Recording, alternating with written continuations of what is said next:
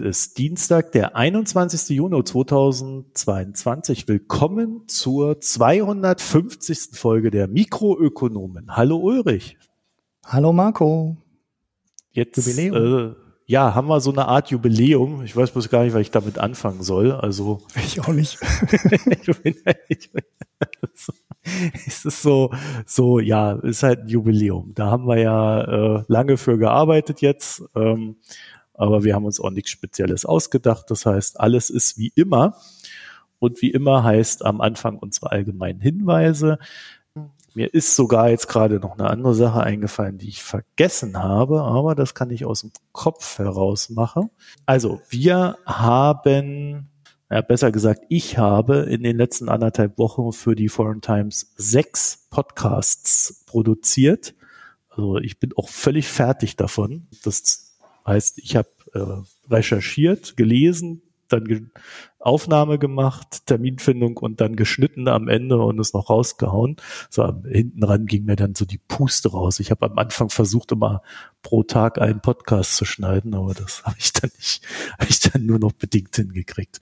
Ja, jedenfalls äh, das Ziel der ganzen Aktion war vor unserer Sommerpause, die sich ja über den Juli erstrecken wird, auch bei der Foreign Times so ein gewisses ja, Fundament an Wissen daliegen zu haben, was, äh, was Russland und die Ukraine betrifft. Also äh, weitestgehend äh, einen gewissen Russland-Fokus. Also die letzte Folge war zum Beispiel äh, mit Hanna Notte darüber, wie äh, Russland da in Syrien gewütet hat, was wir über die Chemiewaffen wissen, über Atomwaffeneinsatz und so weiter, was da so die Doktrinen sind, die Folgen, äh, wie man damit umgehen soll und so weiter. Also äh, zum Beispiel eine sehr spannende Folge. Und ähm, ja, die liegen da jetzt rum und äh, wenn wir hier im Urlaub sind, könnt ihr euch die dann ganz in Ruhe anhören. Ich habe auch zwischendrin äh, Albanien reingebaut, äh, Zentralasien. Also es ist ein bisschen bisschen weiter geworden, der Blick.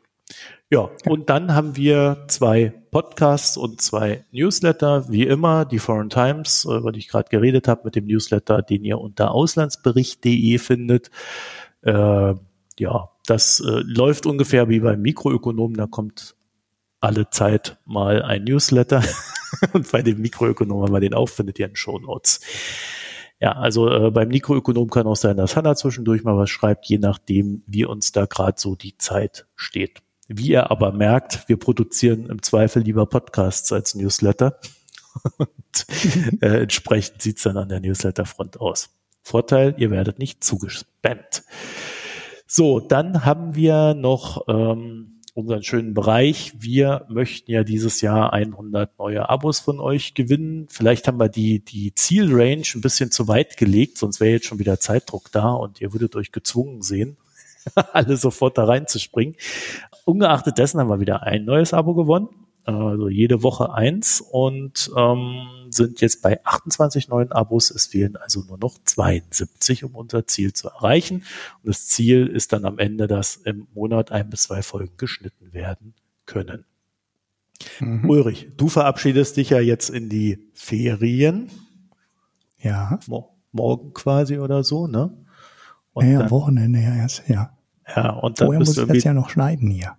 genau, dann bist du irgendwie zwei, drei Wochen weg und dann, äh, wenn irgendwie zwischendrin was produziert wird, dann wird der Ulrich, äh, da habe ich ihm die Kontaktdaten per Mail geschickt, das hat er bestimmt schon gelesen. Mhm. und ähm, da wird der Ulrich dann äh, das einschicken, schneiden lassen, damit er quasi die Zeit zum Aufnehmen hat und sich nicht mit dem Schnitt rumplagen lassen, plagen muss. Also das würde dann quasi schon mal zeigen, da ist das Geld am Arbeiten. Ja, dann nehmen wir eine fette Drei-Stunden-Folge auf. Ja gut, das wird ja dann entsprechend länger geschnitten und teurer bezahlt. Ja, ja, ja, gut, dann lohnt sich das doch nicht. Aber da ist der Topf direkt wieder leer. Ja, genau. Also, äh, wenn ihr da noch ein paar Gedanken zu habt, Kritik, Lob, Hinweise, einfach per E-Mail an mh.mikroökonom.de und ihr findet uns auf Twitter und Reddit jeweils als Mikroökonom. Also Reddit ist so ein bisschen unser Feed für Veröffentlichungen hauptsächlich, also wenn irgendwas veröffentlicht wird aus unserem Universum, sage ich immer. Das heißt Foreign Times, Mikroökonomen oder auch systemrelevant, äh, den ich ja für die Hans-Böckler-Stiftung produziere, dann kommt es da rein. Auch die Newsletter äh, packe ich dort rein, wenn sie veröffentlicht wurden. Das heißt also alles, was wir veröffentlichen in irgendeiner Form, findet ihr auf Reddit. Dafür ist das da. Das ist zwar auch auf Twitter der Fall, aber ich finde, Twitter ist da wesentlich unübersichtlicher und nicht also halt nicht so fokussiert. Ne? Hm. Naja. Ja, worüber sprechen wir denn heute nicht? Da haben wir gar nichts eingetragen, aber ich persönlich würde heute gerne nicht über ähm, Herrn Plötners Ausführungen zur Russlandpolitik der Bundesregierung sprechen, die, die mich nicht gänzlich erfreut haben, um es mal so zu formulieren. Aber wie ich schon wieder gelernt habe, alle, die das denken und, und da eine entsprechende Meinung haben, die verbreiten ja nur Fake News. Darüber sprechen ja. wir dann auch nicht. Ulrich, hast du auch noch was? Ähm, nein. Ich möchte Nein. nicht über Christian Lindner sprechen, aber das ist ja Dauerthema. Das haben wir doch letzte möchte. Woche schon. ich weiß, aber jetzt hat er der Verbrennerverbot ähm, abgelehnt, ähm, wieder eine zielgruppengerechte Ansprache äh, beim BDI. Und äh, ja, das Verbrennerverbot wäre nicht gut und er könne es nicht unterstützen. Aber ist das, er äh, überhaupt dafür zuständig als Finanzminister? Genau, das äh, natürlich eigentlich nicht. Ne? Also als Finanzminister hat man ja überall seine Finger drin. Aber, aber ähm, er hat ja noch dieses Verkehrsministerium da in seiner Fuchtel, ne? über die FDP. Genau, ja. Äh, ja, Wirtschaftsministerium wahrscheinlich eher. Ne? Also eigentlich wäre es eher Habecks Baustelle, aber ja, da sind naja. wir mal gespannt, was der Robert Habeck dazu sagt. Denke ich auch, ja. Am Ende stellt der sich hin und sagt, ach, ich würde den Verbrenner ja gerne abschaffen, aber das Leben ist ja so schwer und ich kann ja auch nicht anders. Jetzt muss man doch noch ein paar Jahre durchschleppen. Ach, ach, ach. Mhm. naja, dann kommen wir mal zu unserem ersten Thema. Ähm, ein Thema, das hatten wir hier schon mal, Offsets. Ähm, also ich weiß nicht, Ulrich, ich, ich glaube, ich hatte es mit Hanna, aber vielleicht erinnerst du dich trotzdem dran. Ich höre alle Folgen. Ich habe auch deine ganzen Monster-Veröffentlichungen auch auf der Foreign Times schon weggehört. Die Queue ist schon leer. Ach so, wie war's Irre, denn? Ne? Es war gut. Es Warst war du gut. zufrieden? Ähm, ja, ja, bin ich immer. Der kommt ja auch normalerweise in deutlich seltenerer Frequenz, so dass ich es immer schaffe, da alles von zu hören und ja, da werden ja immer Felder beackert, die bei mir nicht so unbedingt auf dem Schirm sind.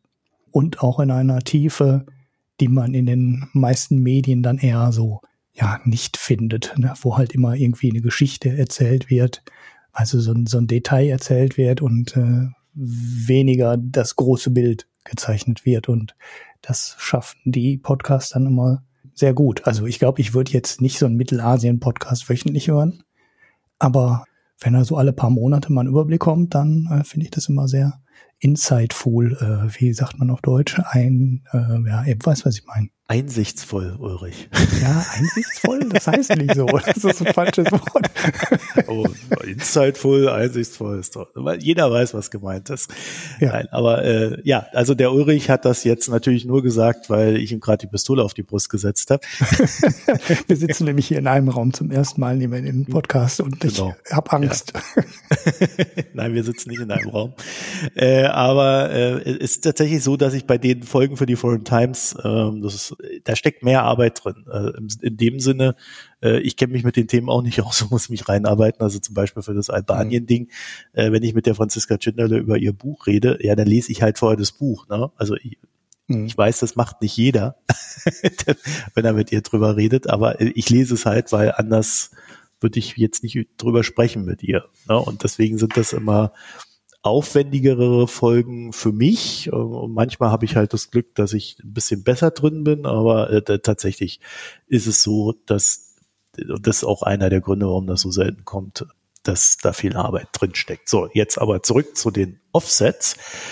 Carbon Offsets, also ne, diese schönen Geschichten, wenn ihr beispielsweise euren Urlaubsflug bucht und dann die Lufthansa sagt, Mensch, Marco, willst du nicht hier noch ein bisschen Geld reinwerfen und dann, dann ist das CO2, was du mit diesem Flug verbrauchst, Das wird dann ausgeglichen von uns.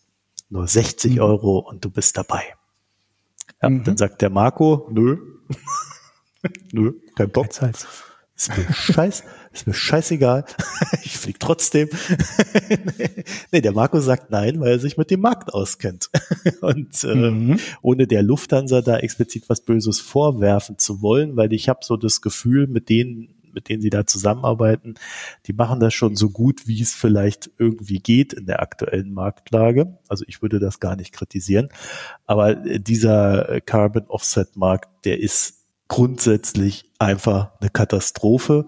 Und ich habe auch grundsätzlich ein ideologisches Problem mit Carbon Offsets. Die Idee ist klar, ne? Äh, man, man versaut etwas und gleicht es dadurch aus und kann dann sagen, Mensch, das war jetzt klimaneutral. Hm.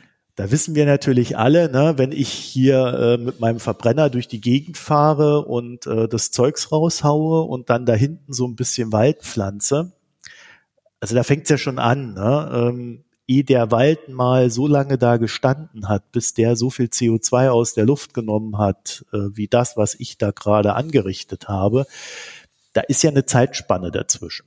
Und mhm. äh, allein diese Zeitspanne, ähm, da gibt's ganz unterschiedliche Angaben, aber ähm, da, das geht teilweise bis zu 20 Jahre. Also, dass man da einen Unterschied hat und erst nach 20 Jahren hat dann der Baum überhaupt so viel CO2 aus der Luft genommen, wie dahinter so einem Carbon Offset steht. so, und das mhm. ist halt, ja, also das hilft niemandem weiter, wenn das in 20 Jahren raus ist, was ich heute anrichte und dann auch noch rollierend und so weiter. Also wie gesagt, auch da gibt es verschiedene Modelle. Ähm, das war jetzt nur exemplarisch eins rausgegriffen. Mittlerweile sind diese Carbon Offsets aber so ein richtig schöner, milliardenschwerer und zudem unregulierter Markt. Wir hatten da schon mal eine Folge drüber, das haben wir euch schon mal erklärt, was da alles so nicht funktioniert. Ähm, ich hoffe, ich finde die. Ich versuche die mal ähm, rauszusuchen, Ulrich, damit du die dann verlinken kannst. Das habe ich jetzt mhm. vor der Sendung dummerweise nicht mehr geschafft. Jedenfalls, ähm, es ist ein unregulierter Markt, der nicht sonderlich gut funktioniert. Aber grundsätzlich ähm, finde ich das sehr verführerisch. Ne? Du tust was, gibst ein bisschen Geld und das ist wieder erledigt. Die Probleme bei dem Markt fangen halt damit an, dass niemand wirklich kontrolliert, ob die Bäume in der entsprechenden Anzahl in einer entsprechenden qualitativen Weise und mit Abständen und bla und blub und wie es halt sein soll, da auch wirklich stehen, wo sie sein sollen. Also es gibt da zum Beispiel Untersuchungen von externen ähm, ja, Kontrolleuren oder auch NGOs, die sich darauf spezialisiert haben, Carbon Offsets äh, zu kontrollieren und so weiter. Also da gibt's ja ganz viel. Und, und, die, die machen dann teilweise Satellitenbilder und stellen dann fest, ist ja komisch, der Wald wird ja immer kleiner. okay. Ja, es werden immer mehr, mehr Carbon Offsets verkauft und der Wald wird immer kleiner. Und ich so, hä? Wie geht denn das? Also irgendwas stimmt da nicht. Und ähm, diese Kontrolle, die ist nicht institutionalisiert, wie man sich das wünschen würde. Und dadurch, naja, äh, kommt es halt, dass auch mal so ein Wald kleiner wird, selbst wenn er wachsen sollte. Dann haben wir so das schöne Problem, wenn so eine Offset-Anlage, ich nenne es jetzt mal Abla Anlage, ne? Äh, also wenn so ein Ding abbrennt, hast da so einen Wald stehen, er steht da, steht da 20 Jahre, äh, hat also im, vielleicht in dem Modell, was, was ich vorhin als Beispiel genommen habe, jetzt auch das CO2 aufgenommen, dass er äh, das verkauft wurde und dann steht er da jetzt und kommt ein kleines Feuer, ne, zack, ist der Wald weg. Und in dem Moment mhm. passiert ja Folgendes. Einmal werden äh, das gespeicherte CO2 wieder freigesetzt und es kommt noch ein bisschen was oben drauf. So, was, was bedeutet denn das dann wiederum für die Offset-Bilanz der jeweiligen Unternehmen, die diesen Wald gekauft haben? Wäre schön, wenn sowas reguliert wäre ne? und es dann so, so eine ganz klare Vorgehensweise gibt in dem Fall. Mhm. Was das Unternehmen dann zu tun hat und was das eigentlich bedeutet, ob es dann CO2-Zertifikate kaufen muss, die dann auch aufgrund dessen teurer werden und so weiter und so fort. Das ist so ein bisschen in der Schwebe, wie, wie das dann so gehandhabt wird. Und aber wir, wir können darauf vertrauen, dass die Unternehmen das schon richtig machen. Ja, dann ja, gibt's bestimmt. Mhm. Ja, und dann gibt's so, so Offsets, ähm, die bauen einfach Solaranlagen. Und da denkst mhm. du dir ja so, äh, ja klar, ist ja schön, äh, Solaranlage, also gut, dass es das gibt. Die Frage ist immer, wäre die Solaranlage gebaut worden, wenn es diesen Offset nicht gegeben hätte? Im Regelfall ist nämlich die Antwort, ja. ja gleiches Spiel mhm. bei Windrädern. Ähm, das hätte eh irgendwie gebaut werden müssen, weil man ja diese ganze Energiewende dahin äh, friemeln muss. Also in Deutschland nennt man es Energiewende. Aber da, das ist dann da halt da und dann geht das, äh, läuft das irgendwie als Offset, aber theoretisch dürfte es eigentlich gar kein Offset sein, weil es ja eh gebaut worden wäre. Und diese Trennung, mhm. die findet oftmals auch nicht statt. Ja, und dann gab's ja, und das war damals der Anlass, äh, irgendwann im letzten Jahr, ähm, dass wir uns damit beschäftigt haben, halt die Idee, das alles mal gescheit durchzuregulieren. Naja, da warten wir eigentlich bis heute drauf, dass das mal gescheit durchreguliert wird.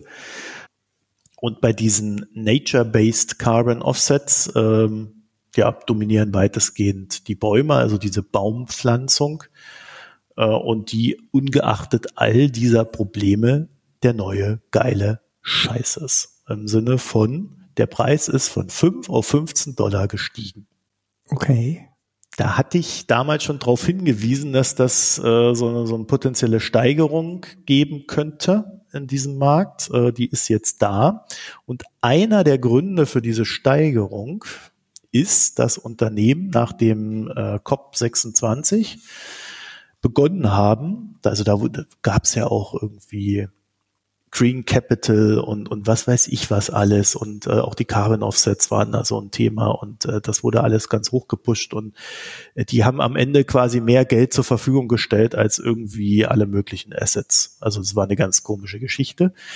Also man hatte so das Gefühl, die stellen mehr Geld zur Verfügung, als überhaupt da ist. also, was, was ein mhm. bisschen schwierig ist. Jedenfalls ähm, nachdem äh, COP26 oder COP26 ähm, haben die Unternehmen begonnen, verstärkt Offsets zu kaufen, weil das dann so als der Weg galt, mit dem man recht unkompliziert seine Probleme lösen kann. So, wie lautet das Problem? Das Problem lautet, äh, die Preise für CO2-Zertifikate steigen und mit Carbon Offsets kann man das dann quasi wiederum umgehen, dass man diese Zertifikate kaufen muss. Ja, ist mhm. ganz einfach.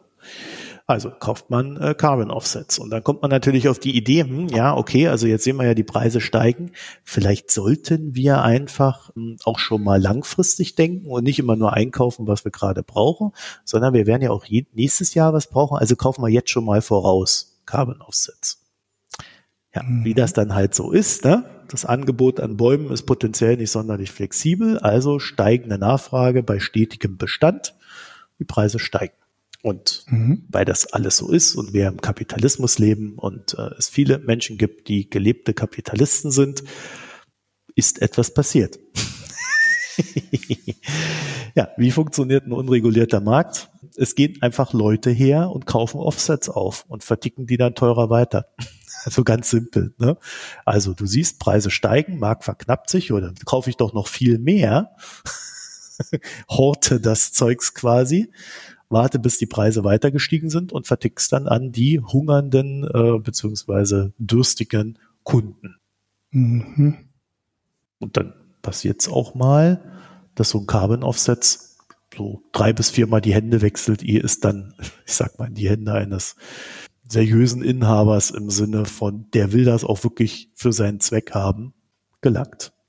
Mhm. Naja, also das ist jetzt auch nicht sonderlich kompliziert. Ne? Da könnt ihr euch noch wieder irgendwelche wilden Konst äh, Kreditkonstruktionen dazu denken, mit denen da auf der Käuferseite agiert wird. Aber es ist im Grunde äh, recht simpel vom Prinzip her.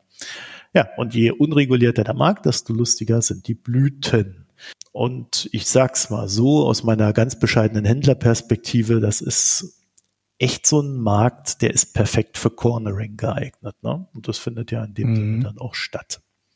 So, und dann kann man sich natürlich wirklich darüber streiten, ob so eine CO2-Bepreisung überhaupt sinnvoll ist. Ähm, ich glaube aber, worüber man sich einig sein muss, wenn man sagt, dass die Bepreisung der richtige Weg ist, ist halt die Tatsache, dass wenn ich einen Preis mache, er wirken sollte. Na, also ein Preis, den ich einfach nur habe, um einen Preis zu haben und der dann nichts bringt, ist ja, ist ja Bullshit. Ne? Und das erzählen uns ja die Ökonomen auch immer, die sich damit beschäftigen, erstaunlich viele, dass das ja der Weg ist, um, um äh, ja, die Welt zu retten. Jetzt hat die Weltbank dazu mal ein paar Zahlen rausgehauen.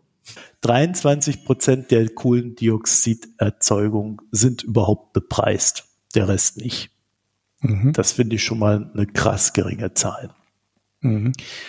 Und nur vier Prozent haben eine Bepreisung, die einen positiven Effekt erzielen kann. Das ist ja quasi gar nichts. Ja. Also das heißt, das heißt 19 äh, Prozent, weil der Rest ist ja gar nicht bepreist, aber von denen, die bepreist sind, sind quasi, das sind 19 Prozent des Gesamten und die wiederum sind so bepreist, dass man eigentlich sagen kann, das bringt gar nichts. Also äh, ja. Äh, Warum bringt das dann nichts? Weil der Preis zu niedrig ist oder? Nein, weil das politisch ist. Ja, weil er zu niedrig ist und die Politik sagt hat, ach, ich muss die Unternehmen schonen und das muss irgendwelche ansteigende Modelle sein und irgendein Cap, ne, was die FDP ja auch immer erzählt hat im Wahlkampf. Wir brauchen ein Cap, wir brauchen Cap, äh, CO2-Preis-Cap brauchen wir. Hört, hört man heute übrigens auch nichts mehr davon. Jedenfalls, ähm, ja, also äh, man hat dann halt ein Cap, aber wenn Politik entscheidet, wie der Preis ist und nicht der Markt, der dann sagen würde, okay, ich sehe die Knappheit jetzt schon, ich hau schon mal jetzt das Geld da rein, um dann von der Knappheit zu profitieren und es dann für die Unternehmen sehr teuer machen würde, ist es halt oftmals dann so gestaltet, dass es eben nicht weh tut. Und das ist ein Problem. Und da reden wir immer noch nicht davon, was ich gerade eben gesagt habe, dass man äh, ja diesen CO2-Preis ja grundsätzlich dann wieder über irgendwelche Offsets und sonst noch was ausweichen kann. Das heißt also, es muss ja nicht nur der CO2-Preis steigen, sondern es muss ja auch der Offset-Preis in eine Höhe steigen, äh, wo dann klar ist, da, da tust du jetzt den Unternehmen so weh, klimaneutral zu sein, dass sie auch handeln, also klimaneutral werden. Wir haben ja dann so Absurditäten wie das äh, Ölunternehmen, irgendwelche Ölschiffe, also irgendwelche Schiffsladungen voller Öl äh, mit, mit Carbon Offsets quasi oder, oder Gas auch, ne, ähm, einfach CO2 freistellen. das mhm. ist völliger, völliger Blödsinn. Ja, also wenn du, wenn du so an die Sache rangehst, ähm, dann ist das ein Ausweichinstrument, das hilft niemandem weiter und ähm, ja, das verfehlt sein Ziel. Ja, also was macht man damit? Eigentlich gar nichts. Ne? Ähm, wir, wir sehen, die Offsets helfen zusätzlich den CO2-Preis, die CO2-Preis, die CO2-Bepreisung zu umgehen. Und selber äh, steigen sie zwar im Preis, sind aber jetzt auch noch nicht so weit, dass sie schmerzen. Das wird dann auch erst im zweiten Schritt kommen. Das wird jetzt auch wieder eine Weile dauern. Und so verlieren wir halt immer mehr Zeit. Ne? Das ist dann Jahr um Jahr um Jahr, das rumgeht. Jetzt haben wir schon Mitte 2022. Da ist nicht mehr so viel Zeit, ne? Also selbst wenn wir mhm. sagen, 2050 muss das Ziel erreicht sein. Und da sind ja auch viele der Meinung, dass das nicht unbedingt äh, das Ziel sein sollte, das erst in 2050 alles hinzukriegen. Ja, ich verlinke euch mal den aktuellen VCMI-Entwurf für den ganzen Schmus. Das ist dieser Entwurf für die Regulierung. Also wer sich da äh, updaten will und da beim letzten Mal schon reingeguckt hat, äh, wir haben jetzt auch den aktuellen. Da könnt ihr euch wirklich viel, viel Freude antun. Und wer auch Lust hat, kann einen Blick auf den Net Zero Tracker werfen. Den verlinken wir auch. Der schaut unter anderem danach, wie spezifisch überhaupt die angekündigten Pläne eines Unternehmens oder einer Institution sind. Also ich mhm. sag's mal schon vorweg, nicht sehr detailliert. Also wenn zum Beispiel so ein Unternehmen sagt, ich möchte 2030 klimaneutral sein, dann ist ja die Frage, ah, cool, wie? wie machst du das? Mhm. Und im Regelfall wird dann nicht thematisiert, ob man da Offsets kauft oder nicht oder ob das ein echtes klimaneutral ist. Weil ich glaube, wir müssen äh, definitiv davon weg zu sagen, wenn jemand Offsets kauft, ist er klimaneutral. Das stimmt nicht. Er ist nicht klimaneutral. Er kauft sich mhm. klimaneutral. Und äh, die meisten geben das gar nicht an. Das sind erschreckend hohe Zahlen, so im 80, 90 Prozent Bereich. Also äh, guck da mal rein, das ist wirklich ein spannendes Ding. Und ja, das, es ist halt einfach Mumpitz, was die Unternehmen da teilweise erzählen. Ja, auch hier wieder, da vertrauen wir doch den Unternehmen, Ulrich, oder? Großes Vertrauen, dass sie das schon alles richtig machen. Ja, ja, ja, ja. Ich zahle gleich auf das Thema auch noch ein. Ja, ja. Also eine. Vertrauen den Unternehmen. One, one last thing. Ähm, also für mich ist es zumindest so, je mehr ich mich in dieses Thema reinlese, desto trauriger wird es. Also ich finde es ja grundsätzlich super, ne? Wälder vor Abholzung retten, Baumbestände sichern und so weiter.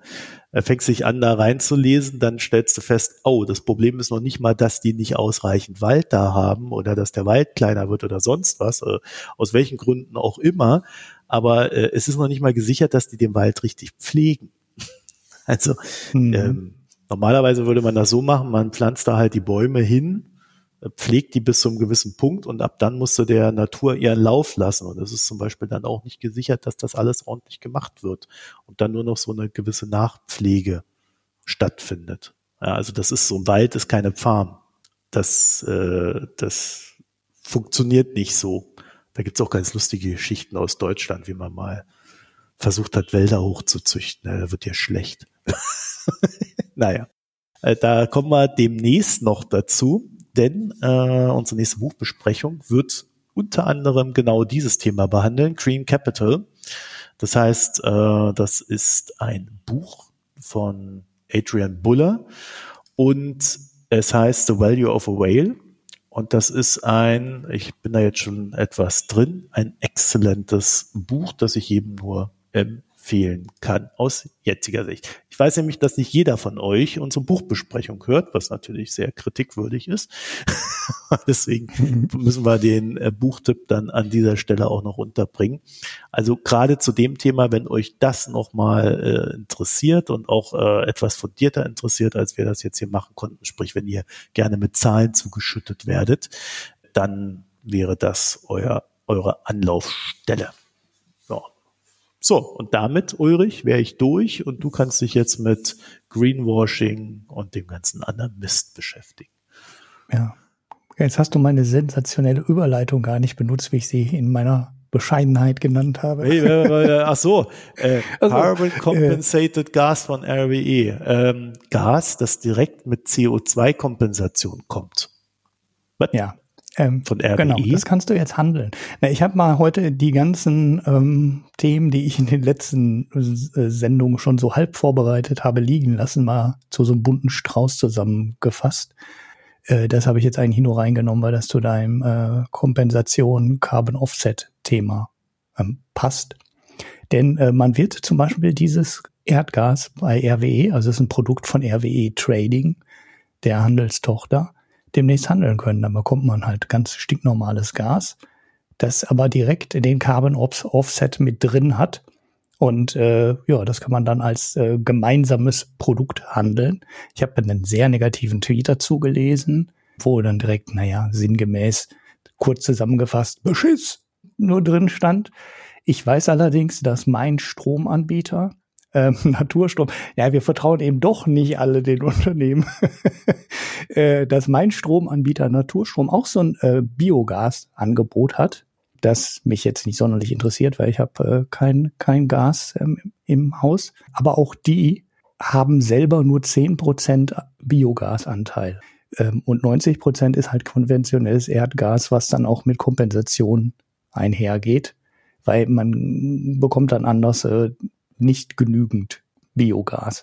Naturstrom ist so ein Anbieter, der immer darauf geachtet hat, gegen das Kompensationsthema zu arbeiten, sondern die haben immer Geld des Strompreises, was sie, ähm, den sie eingenommen haben, auch in in den Bau von eigenen Anlagen gesteckt, was ich immer den interessant. Deshalb habe ich da ähm, im Endeffekt dann am Ende meinen Strom eingekauft, weil das das Interessante war, nämlich eben nicht nur am Börsenmarkt das Zeug einzukaufen, sondern selber zu sagen, wir bauen uns unsere eigene Stromversorgung auf. Denn, naja, ich hatte damals auch ein bisschen so die Idee, ja, langfristig wird der Strom ja dann viel billiger. Und dann haben die ganz viele tolle Wasserkraftanlagen und Solaranlagen und Biogasanlagen und dann ist der Strom bei denen ja billiger. Okay, damals hatte ich das mit dem Merit Order dann noch nicht so weit verstanden. ähm, und äh, ja, äh, das kostet halt am Ende doch überall der Strom im Endeffekt den Börsenstrompreis, auch wenn die eigene Anlagen haben. Dann ähm, machen die sich halt nur, ich sage jetzt mal ein bisschen böse, äh, die Taschen voll, aber das Übergewinnthema wollen wir jetzt hier nicht nochmal aufmachen. Das hatte ja in der letzten Folge die Hanna ähm, nochmal detailliert aufgenommen.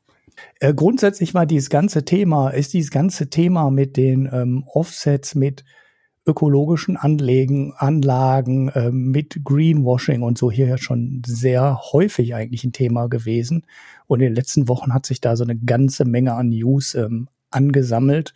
Und äh, die wollte ich mal so alle jetzt hier in die, in die Runde werfen. Uns interessiert ja immer dass äh, der Finanzmarkt auch, ne, also der Finanzmarktaspekt da dran und ja, es zeigt sich halt, dass äh, viele von den Finanzanlagen und viele von den Fonds, die das ESG-Label oben drauf kleben haben, ähm, am Ende das nicht so wirklich wert ähm, sind. Ne? Also die sind doch ziemlich ähnlich zu, zu normalen ähm, Investmentfonds und unterscheiden sich gar nicht ähm, so super stark.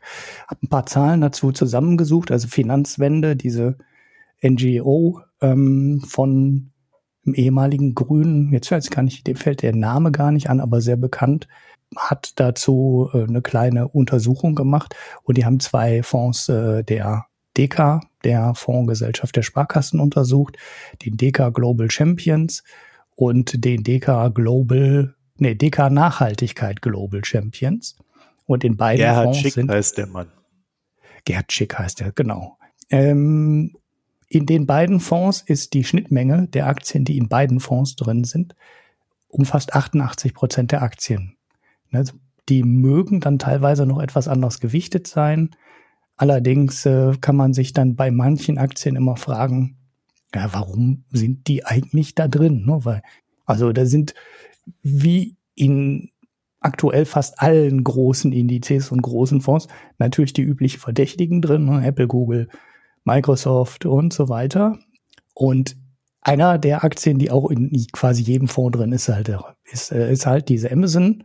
Und ja, das ist jetzt nicht unbedingt die Firma, die für Arbeitnehmerrechte bekannt ist. Ne? Genauso wenig wie ähm, Apple und ja, wie, wie extrem viele von den Hightech-Firmen wo es extrem schwierig ist, in den USA eine Gewerkschaft, äh, eine Gewerkschaft zu gründen, in den Firmen und so weiter. Da fragt man sich schon, wie kriegen die in dem ähm, Social-Teil überhaupt einen Punkt? Ne? so, so richtig nett sind die ja zu vielen ihrer Angestellten nicht. Oder dann findet man auch die Firma Johnson Johnson da drin. Jetzt in Deutschland äh, ziemlich bekannt geworden, jetzt nochmal durch die Impfung, aber die machen halt auch andere Sachen ist halt eine alte Pharmafirma und die haben halt auch die berühmten Opioid, Opioids verkauft. Wie heißt das eigentlich auf Deutsch? Mit, äh, ja, ähm, also diese starken Schmerzmittel, die in Amerika halt richtig viele Leute abhängig und süchtig gemacht worden, zu vielen Todesfällen geführt haben, äh, zu zerstörten Leben und ja, das Marketing von denen war, ich sag mal, nicht unbedingt das Transparenteste, sondern so nach dem Motto, hey, nehmt das durch und ihr werdet glücklich und habt keine Schmerzen mehr und dann waren die Leute alle abhängig. Und ja, Johnson Johnson hat auch so ein verseuchtes Babypuder verkauft. Ich habe ja Babypulver aufgeschrieben, das finde ich lustig in meinen Notizen. Also das Babypuder verkauft, sind dafür auch verklagt worden. Und naja, diese Firma zieht jetzt gerade auch den Stunt sich in zwei Teile aufzuspalten. Jetzt könnte man Johnson Johnson natürlich dann in Johnson und Johnson zerlegen. ähm, nein, äh, um die Klagen loszuwerden. Ne? Also die ziehen den äh, Klassiker der Firmen äh, so, wir spalten die Firma in eine gute Company und in eine schlechte Company auf und die schlechte lassen wir dann irgendwann schnell pleite gehen. So, also so eine Firma gehört eigentlich, äh, müsste eigentlich auch mit Minuspunkten in dem S-Teil bestraft werden und dürfte in keinem ESG-Fonds überhaupt irgendwie auftauchen. Sie sind aber drin. Naja. Tesla muss ich ja auch immer einmal erwähnen. Auch da gab es ein bisschen Ärger. Musk meinte, das ganze ESG-Thema wäre halt äh, ein Scam, also ein Betrug. Und das hätte alles vorn und hinten, würde das alles nichts taugen. Ähm, Grund dafür, dass er sich so aufgeregt hat, war ähm, die Nachricht, dass S&P aus einem, einem der Indizes, die die betreuen, ähm, der ESG-Indizes, Tesla rausgeworfen hat und ExxonMobil, einen der größten Ölförderer der Welt, aufgenommen hat zum gleichen Zeitpunkt, was natürlich schon ziemlich irre ist, weil die eine Firma äh, versucht, CO2-freie Mobilität hinzubekommen oder CO2-arme Mobilität hinzubekommen und die andere pumpt halt äh, wie irre Öl aus dem Boden und versaut unser Klima. Das ist dann schon schwierig nachzuvollziehen, aber ähm, da äh, steckt halt so ein grundsätzlicher anderer Ansatz dahinter. Ne? Also man kann so einen Fonds oder so einen Index aufbauen und die Firmen belohnen oder stärker gewichten, die jetzt schon gute sind und die niedriger gewichten, die oder rauswerfen, die, die schlecht sind, ne, ähm, in Bezug auf die Kriterien. Man kann aber auch hingehen und sagen, ich nehme die, ich belohne die Firmen, die in Zukunft besser werden wollen. Ne? Also die Firmen mit dem äh, größten Verbesserungspotenzial, also die eben auch nicht nur das Potenzial haben, sich zu verbessern, sondern die konkrete Pläne haben. Ne? Da kann ich natürlich die größten Schweine da reinnehmen und sagen, ihr habt das größte Verbesserungspotenzial. Wobei man bei Tesla dann höchstens noch sagen kann, äh, im Bereich Social dürften die ja auch ziemlich mies abschneiden. Aber genau, dafür kauft ja, ja. Elon Musk dann wenigstens noch Twitter, ne? ja, gut, aber man äh, zu, zu, zurück zu dem, zu dem eigentlichen, ne? also es geht nicht um das Verbesserungspotenzial logischerweise nur, sondern um konkrete Pläne, irgendwas zu verbessern. So, und da hat natürlich eine Firma wie ExxonMobil, die sich wirklich gerade dusselig verdient durch den Ölpreis, es auch ziemlich einfach, äh, das Geschäftsmodell zu verbessern und jetzt zu sagen, naja gut, in Zukunft machen wir nur noch mit 80 Prozent unseres Umsatzes das Weltklima kaputt und äh, unser Anteil ähm, des Umsatzes, mit dem wir das Weltklima nicht kaputt machen, steigt jetzt halt von 0% auf 20%. Dann hast du ein riesiges Verbesserungspotenzial ne, und was du auch ziehen kannst. Ähm, aber so richtig fair ist das im Vergleich natürlich trotzdem nicht.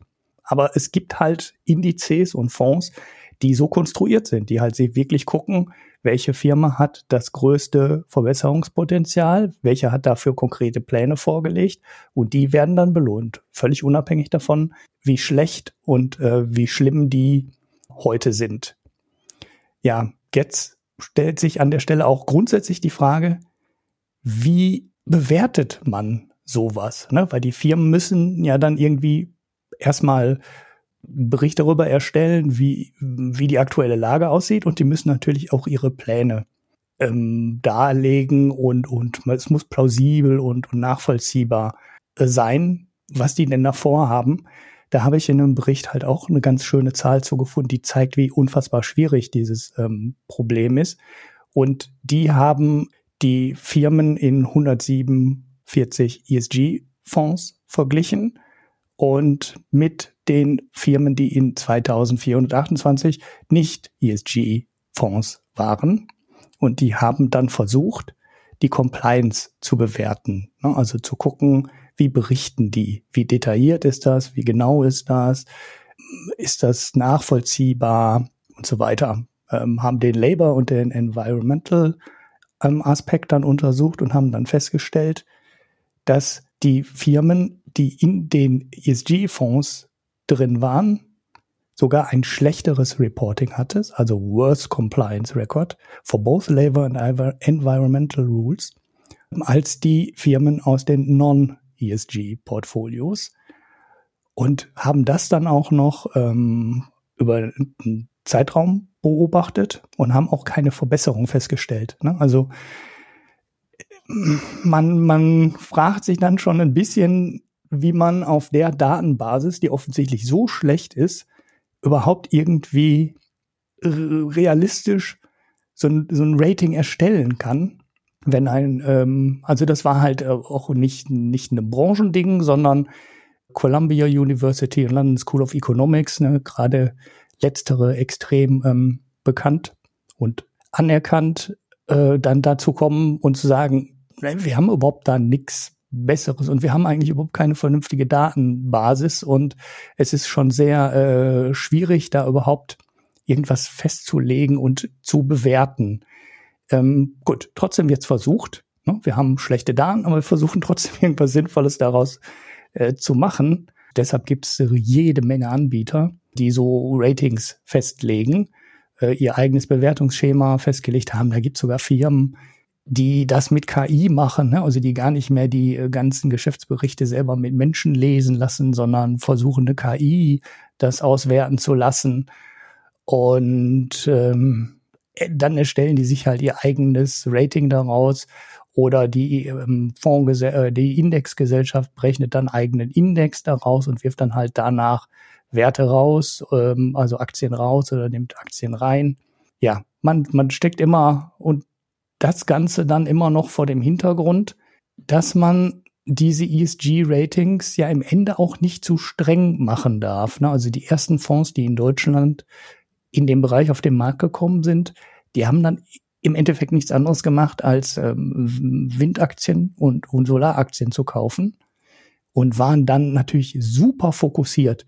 Und die ganzen Fonds hat mehr oder weniger alle zerlegt als dann die Förderung für Solarenergie und Windenergie unter Peter Altmaier, weiß gar nicht mehr genau, ob der da schon dran war, massiv zusammengestrichen wurde und äh, ja, die ganze Branche implodiert ist in Deutschland. Und damit sind die ganzen Fonds dann auch implodiert, weil die halt gar keine Möglichkeit hatten, durch die Spezialisierung irgendwas davon abzufangen. Ne, die sind dann halt mit der Implosion der Branche sind dann halt auch die Fonds implodiert. Und da kannst du einfach kein Geld bewegen. Ne? Also du kannst dann ja nicht hingehen und auf so eine Branche irgendwelche Milliardenfonds aufzulegen, sondern der Fonds wird dann immer klein bleiben. Sonst ist der Fonds irgendwann ähm, der äh, ganze Markt. Und ja, die, die, die, die, die Fonds und die Regeln, die heute eher so gängig sind, die sind halt deswegen, auch deswegen weich. Ne? Also die sind nicht mehr streng die lassen halt alles Mögliche zu und dann kommen dann halt so Dinge dabei raus, wie das ExxonMobil in einem Fonds ähm, ist, der Wert auf äh, die Umwelt legt. Naja, gut. Also wir haben einen riesen, wir haben schlechte Daten, wir haben einen Riesenberg von, äh, eine riesige Auswahl von Ratings, von Bewertungskriterien. Und eigentlich sollte jede Fondsgesellschaft was Passendes finden können. Ne? Das ist ja das Schöne in der IT, sagt man mal so schön. Das Schöne an Standards ist, es gibt so viele, da ist immer ein passender dabei. Ne? Also man kann sich einmal einen passenden auswählen, wenn man möchte.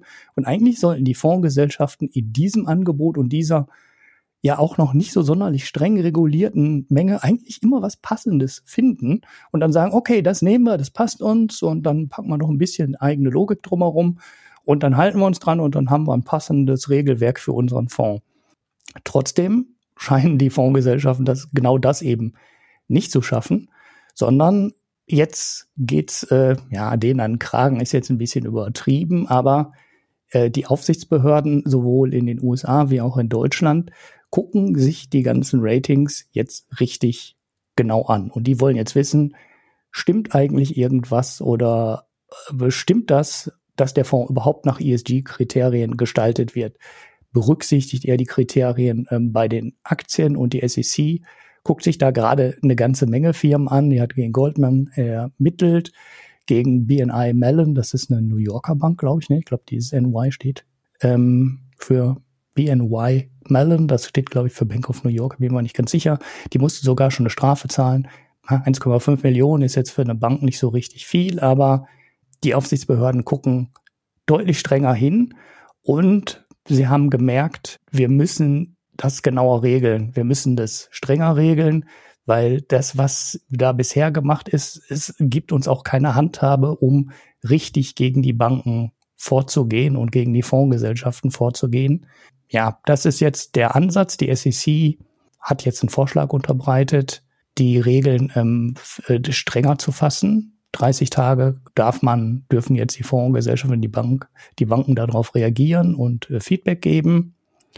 Sie wollen strengere Regeln, genauere Regeln haben. Sie wollen das dokumentiert haben. Ja, an der Stelle muss man gucken, lassen sich die Ratinganbieter in die Karten gucken. Also wollen die die Transparenz an der Stelle? Oder sind die eher so ein Laden wie die Schufa, die auch so Bewertungsmodelle hat und naja, das halt ähm, hütet wie ihren Schatz und eben genau die, Details der Algorithmen und der Bewertungen nicht rausgeben wollen. Man wird sehen, wie das auswählt, ähm, wie das endet. Äh, es wird aber jetzt gerade zum ersten Mal so richtig ausgehandelt in diesem ESG-Umfeld. Und das passiert jetzt was ähnliches wie das, was wir 2008, 2009 hatten, als diese ganzen US-Hypotheken Anleihen und, und diese geschnippelten äh, CDOs und wie das ganze Zeug damals auch noch immer hieß, ja auch von den Ratingagenturen ähm, AAA-Ratings äh, bekommen hat, obwohl da im Endeffekt nur ähm, Hypotheken von Leuten hintersteckten, die sich eine viel zu teure Immobilie mit äh, viel zu geringem Einkommen eigentlich im Leben nicht äh, leisten konnten. Aber es war dann halt äh, clever äh, strukturiert und man hat dann die eigenen Rate-Bewertungsmodelle dahinter gepackt und Modelle dahinter gepackt, die dann das simuliert haben, dass da gar nichts mit schief gehen kann und dann können sie halt ein AAA dran ähm, hängen. Naja, das passiert jetzt bei den ESG-Sachen ähm, wahrscheinlich auch intern. Und die SEC zumindest möchte da jetzt mal vernünftige Regeln einziehen, damit da eben nicht mehr jeder machen kann, was er will. Wie weit das dann in den Markt Auswirkungen zeigt, wird man noch sehen. Der Markt ist ja inzwischen auch schon äh, ein spürbarer Anteil, ne? also bei den Mittelzuflüssen halt äh, ja richtig groß. Und ob das zu Marktvorwerfungen führt, wird man mal schauen. Interessant fand ich, äh, dass die SEC auch wollte, dass die Fondsgesellschaften und die Banken ihren eigenen CO2-Ausstoß messen, melden und so weiter müssen was die Fondsgesellschaften dann abgelehnt haben, abgelehnt haben, weil das ja viel zu bürokratisch, viel zu aufwendig und das könne man ja gar nicht leisten. Standardargument natürlich, wenn man irgendwas nicht will. Was ich allerdings relativ lustig finde, weil eigentlich ist das ein Wert, den die Fondsgesellschaft in ihr eigenes Rating ja auch einfließen lassen müsste. Das heißt, die Fondsgesellschaft verlangt eigentlich von den Firmen, die sie äh, in ihren Index oder ihre Fonds aufnehmen will, etwas, was sie selber eigentlich nicht leisten wollen. Ähm, da wird die Argumentation ein bisschen, ja, ähm, ein bisschen seltsam. Gut, das Ganze ist von der SEC bisher ein Vorschlag, noch nicht mehr. Das wird jetzt noch diskutiert. Und ich glaube, wenn das dann ein bisschen detaillierter wird und ein wirklich konkreter Vorschlag wird, dann können wir das dann hier an der Stelle ähm, nochmal reinnehmen und vielleicht nochmal ein bisschen detaillierter besprechen, weil was die SEC da macht, das ist ja die größte Aufsichtsbehörde in dem Bereich, dürfte von weltweitem Interesse sein. Das wird hier in Deutschland bestimmt nicht dann komplett oder in Europa dann nicht komplett anders ähm, behandelt werden, das Thema. Die zweite große Nachricht mit ein bisschen Popcorn-Potenzial, ähm, die in den letzten Wochen kam, war die von der DWS. Das ist eigentlich schon eine Geschichte, die sich schon länger entwickelt. Also irgendwann im Spätsommer, Herbst letzten Jahres wurde die Group Sustainable Officer Desiree Fixler bei der DWS, das ist die, glaube ich, größte deutsche Fondsgesellschaft nach Volumen, eine Tochter der Deutschen Bank, selber auch börsennotiert, ähm, entlassen. Sie gab kurz darauf, ich konnte das jetzt ehrlich gesagt nicht mehr genau nachvollziehen oder vielleicht sogar vorher anonym, aber es muss eigentlich nachher gewesen sein, dem Wall Street Journal ein Interview, und darin hat sie gesagt, die DWS würde das Volumen der nach dem eigenen internen ESG-Regelwerk betriebenen Fonds massiv übertreiben. Sprich, ähm, die DWS hat ungefähr auf die Hälfte des verwalteten Vermögens ähm, das Label ESG geklebt. Und äh, Frau Fixler hat gesagt, nein, das ist massiv übertrieben. Und der Anteil der Fonds, die wirklich äh, nach den ESG-Ratings der DWS anlegt, wäre viel, viel geringer. Gut, jetzt hat die DWS das dummerweise nicht nur in die Werbung geschrieben, sondern auch in den Geschäftsbericht.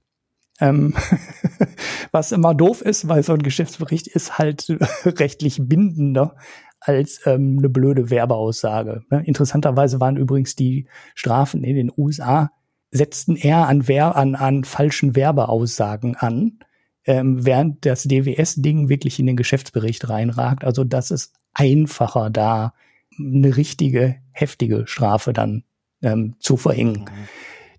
Die DWS hat das Thema abgebügelt und hat gesagt, na, Details und alles nicht so wichtig und so weiter, bla bla bla. Die Aufsichtsbehörden haben aber genau hingehört und es wurde in den USA ermittelt. Da hat man auch damit gerechnet, das war nicht überraschend.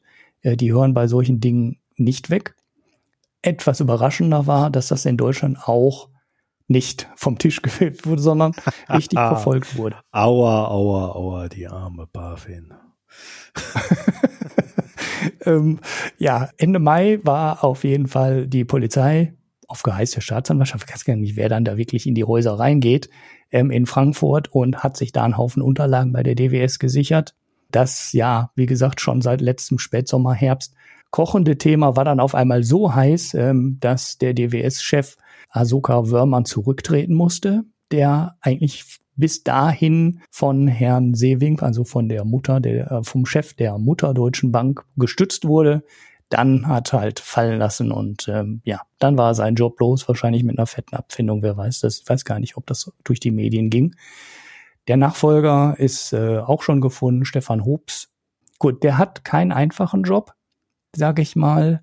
Wenn da erstmal SEC und die deutschen Behörden ermitteln, ja, dann werden die ihnen viele interne Dinger, die die DWS eigentlich nicht nach außen ähm, sickern lassen möchte, äh, ihre Finger drin haben und da reinschauen. Naja, wird man mal schauen, äh, wie viel da wirklich dran ist. Die ehemalige Sustainability Group Sustainability Officer äh, Fixler hat den Rücktritt begrüßt. Äh, werde ich ein NZZ, ich werde eh ganz viele Sachen ähm, in die Shownotes werfen, aber da gibt es einen NZZ-Artikel, wo sich mit ein paar Aussagen äh, zitieren lässt. Ähm, das sei gut für den Markt. Die alle Entscheidungen bei den ESG-Ratings müssten mit Daten und Belegen untermauert werden. Ansonsten wäre es nur ein Marketinginstrument. Das findet man ganz schön. Der NZZ-Artikel ist eh ganz gut ähm, fasst den Fall ganz gut zusammen und vor allem äh, ihre Reaktion dann nach dem Rücktritt von Wörmann. Die NZZ hat auch noch ähm, eine Zahl, die mir bisher ehrlich gesagt entgangen war in dem Artikel drin. Ich sag mal so, die deutet schon an, dass es keine äh, unfundierten Untersuchungen sind, denn die DWS hat das Volumen der Fonds, auf die sie dieses ESG-Label klebt, von 459 auf 115 Milliarden reduziert. Das ist eine Viertelung. Ne? Also das ist schon wirklich äh, eine wirklich heftige Zahl, auf der die, ähm, also eine wirklich kleine Zahl eigentlich, auf der die DWS sich jetzt noch traut, das ähm, Label zu kleben. Und vorher war das immerhin ungefähr die Hälfte des Gesamtvolumens, das die DWS verwaltet. Und jetzt sind wir halt äh, ja bei 15 Prozent oder, oder, oder irgendwie sowas in der Größenordnung. Das heißt, äh, drei der vier Fonds, auf der vorher das Label ESG klebte, auf denen klebt's jetzt halt äh, nicht mehr, was schon eine sehr massive Reduktion ist. Ja, und dann habe ich noch eine, eine letzte Nachricht zum Thema, wo ich nicht weiß, ob die Kapital das jetzt richtig ausgewertet hat. Denn möglicherweise geht der Rückgang ähm, des Volumens in denen äh, die Fonds, äh, die Anleger Geld anlegen. Die ist nämlich äh, dieses Jahr zum ersten Mal gesunken nach ähm, jahrelangem Wachstum in dem Bereich. Ist das verwaltete Volumen äh, zurückgegangen. Vielleicht basiert das gar nicht darauf, dass in den Fonds selber weniger Geld reingelaufen ist, sondern einfach die Menge der Fonds, die sich das Label jetzt noch um den Hals hängen, geringer geworden ist. Ähm, das konnte ich jetzt aber nicht mehr endgültig klären, ob das dahinter richtig oder unrichtig ähm, berechnet ist. Auf jeden Fall, der Markt, durch den Markt laufen gerade so einige Schockwellen, nachdem das eigentlich, ja, ich sag mal, nachdem die allerersten Fonds, die ich vorhin beschrieben habe, mit Solar und ähm, die quasi nur Solar- und Windstrom gemacht haben, äh, implodiert sind, seitdem kennt der Markt eigentlich nur Wachstum. Ne? Und dass da mal ermittelt wird, dass da mal äh, die Geldzuflüsse in Stocken kommen und sogar äh, Geldabflüsse ähm, dann entstehen. Das ist ein neues äh, Phänomen. Und ja, ich sag mal so, ist wahrscheinlich mal ganz gut, wenn der Markt mal etwas, ja, etwas heiße Luft aus dem Markt rausgelassen wird und äh, der mal ein bisschen seriöser wird, besser kontrolliert wird und die Anleger vielleicht auch genauer hingucken, ob denn wirklich alles auf dem ESG klebt, dann auch wirklich äh, dann ESG enthält oder halt nicht nur Exxon Mobiles, äh, die da eigentlich in so einen Index nicht wirklich reingehören, wenn man mich nach meiner persönlichen Meinung fragt. Ja, aber deine persönliche Meinung interessiert uns ja nicht, Ulrich, sondern wir wollen wissen, was die SEC dazu sagt. genau, das wird dann kommen äh, und das wird spannend. Ja. Ja, ja, nee, also ich äh, glaube auch, das ist so ein Markt, der sehr, sehr starke Regulierung braucht, weil da wird ziemlich viel Bullshit getrieben. Auf der anderen Seite ist das, glaube ich, aber auch nicht so leicht, wie man sich's vorstellt. Gerade wenn du dann halt so Ideen hast wie ich stelle halt so einen ESG-Index mit äh, potenziellen Performern zusammen und nicht einen mit Top-Performern. Ja, und dann hast du ja sofort ein anderes Setting und sofort andere Fragestellungen und damit versuchen die mhm. natürlich dann auch im Lobbying immer sofort zu punkten und äh, ihre Sachen da rauszuziehen, so dass dann am Ende heißt, äh, ja, kann man halt nichts tun, ne? ist halt so. aber ja. das ist halt aber dann, ja. Gut, da würde ich sagen, dann sind wir im Gesellschaftsteil, oder? Ja, ich habe sogar einen Pick. Fantastisch. Du hast sogar einen Pick. Okay, was hast du denn? Ja, ich habe äh, einen Bloomberg-Artikel über die äh, hawaiianische Insel Lanai, die äh, für, glaube ich, schlappe 300 Millionen Dollar Larry Ellison, der Gründer von Oracle, auch so ein fetter Multimilliardär, ich glaube auch so ein fieser Republikaner-Unterstützer, glaube ich, die sich richtig auf den Kopf komplett gekauft hat. Ähm, und Bloomberg beschreibt dann mal so damit, was der dann auf dieser Insel äh, so macht. Und das, das äh, ja, wird halt, ähm, stehen, stehen halt so Luxushotels und Leute, die da vorher andere Dinge gemacht haben, die man da so immer gemacht hat, schon auf der Insel, dürfen diese Dinge auf einmal nicht mehr machen. Und äh, ja, das ist jetzt alles auch Privateigentum. Und ich sag mal vorsichtig, es ist nicht unbedingt gut, wenn ein Milliardär deine Insel kauft, auf der du wohnst und die dann nach seinen, nach seinen Ideen gestaltet, obwohl er es natürlich alles nur gut meint ne, und nur den wirtschaftlichen Aufschwung und die Prosperität dieser Insel im Auge hat. Aber äh, das heißt dann für den Handwerker auf der Insel trotzdem nicht unbedingt was Gutes oder für den Bauern auf der Insel. Und ja, kann man sich ganz gut durchlesen. Ich hoffe, ich habe da jetzt nicht irgendwie so einen Artikel, der äh, nur durch so einen Empfehlungslink frei war, weil Bloomberg ist da ja relativ streng.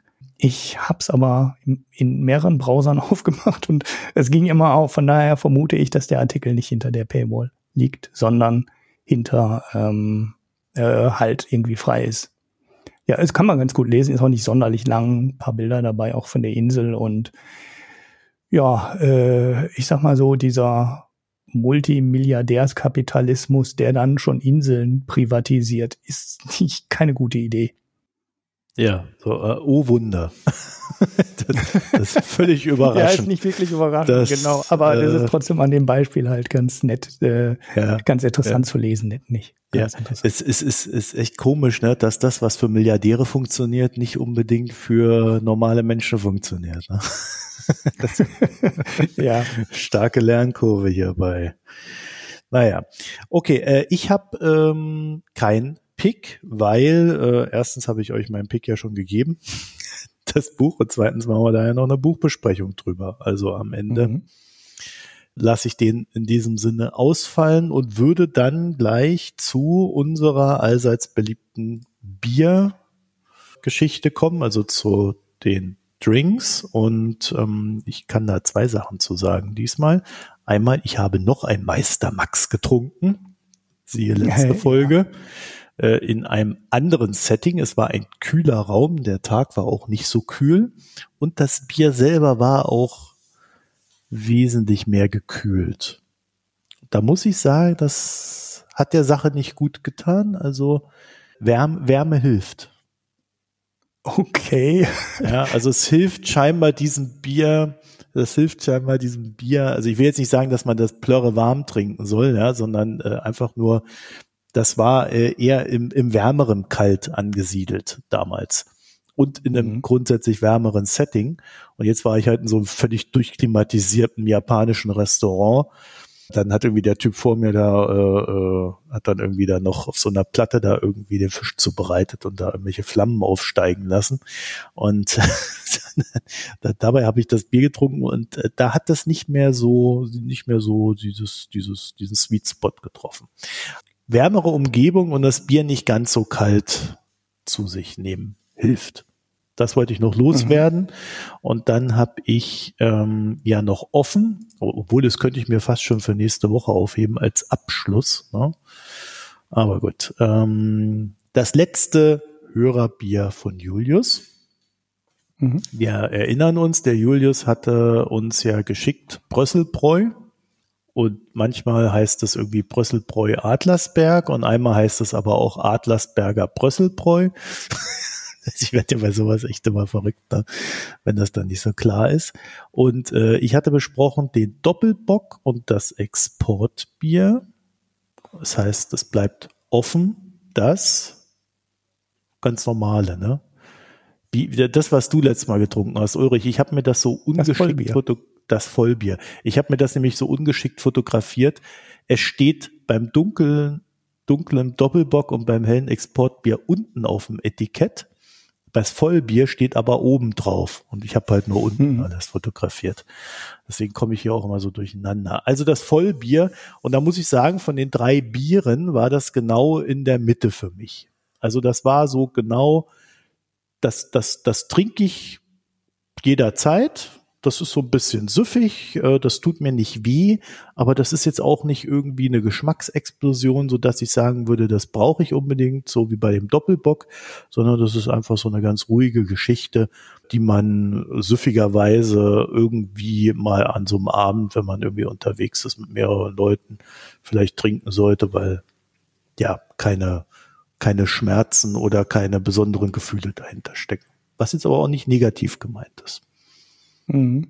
Mhm. Ja, das ja. fand ich auch gut. Zu der Trinktemperatur. Ich habe jetzt Aber kein eigenes bin, Bier. bin beim Doppelbock, ja. ne? Also das ist so, das war echt super.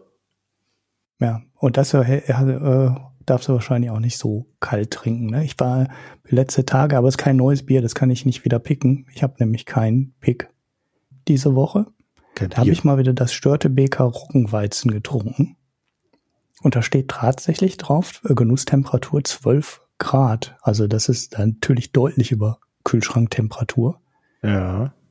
Und da habe ich mir mal diesen Zettel genommen. Also ich habe mal irgendwann so eine Kiste Geschenk bekommen vom ähm, Usedom-Spotter, glaube ich, bin mir mir ganz sicher. Und da stehen noch andere Biere drauf. Störtebeker Schwarzbier mit 16 Grad, Störtebeker Stark Schwarzbier, Entschuldigung, habe ich gerade Starkbier gesagt. Schwarzbier 16 Grad und das Störtebeker Starkbier mit 20 Grad sogar, was natürlich irre warm ist für ein Bier. Das Hanseporter mit 16 Grad. Das sind halt diese ganzen äh, dunklen, sehr malzigen Biere. Mhm. Ähm, dass man die ein bisschen wärmer trinken kann, war mir auch schon klar. Aber 16 Grad oder 20 Grad jetzt für ein Bier finde ich echt viel. ich habe zum Glück, ja, was heißt zum Glück? Ich habe jetzt keins mehr da, um das wirklich mal auszuprobieren. Bei dem Roggenweizen ist mir schon aufgefallen, also wenn man das im Sommer trinkt, das ist so kein, das ist kein Bier, was dann wirklich direkt, wo du denkst, boah, jetzt aber warm, ey. hätte ich das mal irgendwie äh, nur halb voll gemacht, das Glas und dann die Flasche wieder in den Kühlschrank gestellt. Nur das, da, da merkt man schon, dass das dem Bier nicht wehtut, wenn man das ähm, gemütlich trinkt im Sommer und das am Ende dann halt ein bisschen wärmer ist. Aber bei 16 Grad und bei 20 Grad habe ich schon gestaunt. Ja. ja.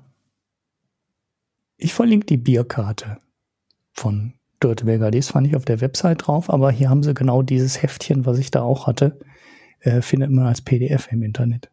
Natürlich sind die hellen Biere dann auch die, die man kalt trinkt. Ne? Atlantic Ale, erfrischend Hopfen 10 Grad, das alkoholfreie 8 Grad und so, ne? Klassisch halt, aber je malziger das Bier wird, desto stärker geht die Temperatur hoch. Ja. Naja, also ähm, ja. Nee, also mit dem Vollbier war ich da soweit, soweit ganz, ganz zufrieden. Aber wie gesagt, lieber das Doppelbock. Aber keine Chance mehr, mir kann man ja keins mehr schicken. Ist ja alles sehr bedauerlich. ja, also alles zu mir hier. ja, genau, alles zu Ulrich. Aber mit Ulrich ist es ja immer so stressig, dem muss man dann Bescheid sagen. Da muss er gerade da sein, da muss er irgendwie in seine Ja, ich muss auch meine richtige Adresse da drauf schreiben. Oder das mal ganz neu aufsetzen bei DHL, weil es das kriege ich nicht mehr funktioniert, das geht ja, mehr. Da, da ist irgendwas bei dir, ist, ist völlig, völlig am Arsch. mit diesen, die mit Pakete diesen kommen immer noch DHL. an, ne? Das funktioniert ja noch, aber die Benachrichtigung halt nicht. Ich weiß nicht mehr, was ich da machen soll. Schon echt komisch. Ja. Vor Naja. durch habe ich ja eine Mail bekommen, aber die kriege ich jetzt auch nicht mehr. Die kriege ich jetzt halt wirklich gar nichts mal wieder. Ja. So, damit sind wir am Ende der aktuellen Folge. Vielen Dank fürs Zuhören. www.mikroökonom.de, da findet ihr alles weitere, wie man Premium-Abos abschließt, wie man äh, Kommentare abgibt. Na, das müsst ihr selber rausfinden. Aber ihr könnt kommentieren und wollt das vielleicht ja auch. Und äh, ansonsten Reddit, Twitter, jeweils Mikroökonomen, da findet ihr uns auch. Und gerne könnt ihr auch in die Shownotes gucken, da findet ihr auch so viele Hinweise und was weiß ich noch alles. Und zum Beispiel die Links. Also dann eine schöne Mhm. Zeit für euch. Bis bald. Tschüss. Tschüss.